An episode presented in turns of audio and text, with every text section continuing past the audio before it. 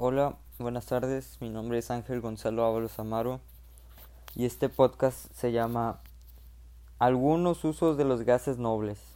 La química en la salud.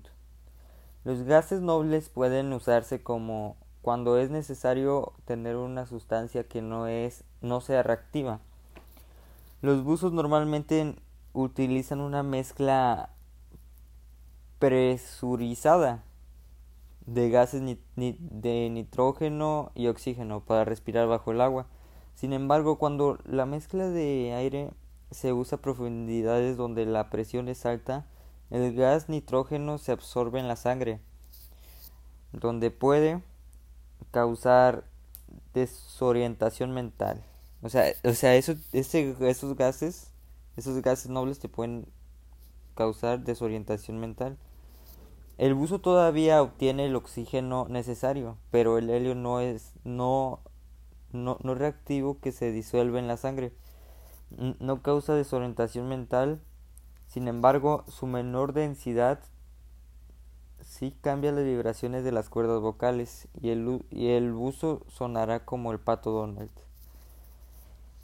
El helio también se usa para llenar dirigibles y globos. Cuando los dirigibles se diseñaron por primera vez, se llenaban con nitrógeno, hidrógeno, un gas muy ligero. Los tubos de iluminación generalmente se llenan de un gas noble como neón o argón. Si bien los filamentos calentados eléctricamente y que producen la luz se calientan mucho, los gases nobles circundantes no reaccionan con el filamento caliente.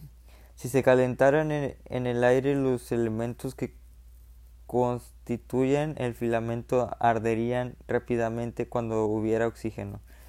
El helio en un dirigible es mucho menos denso que el aire, lo que permite al dirigible volar sobre el terreno.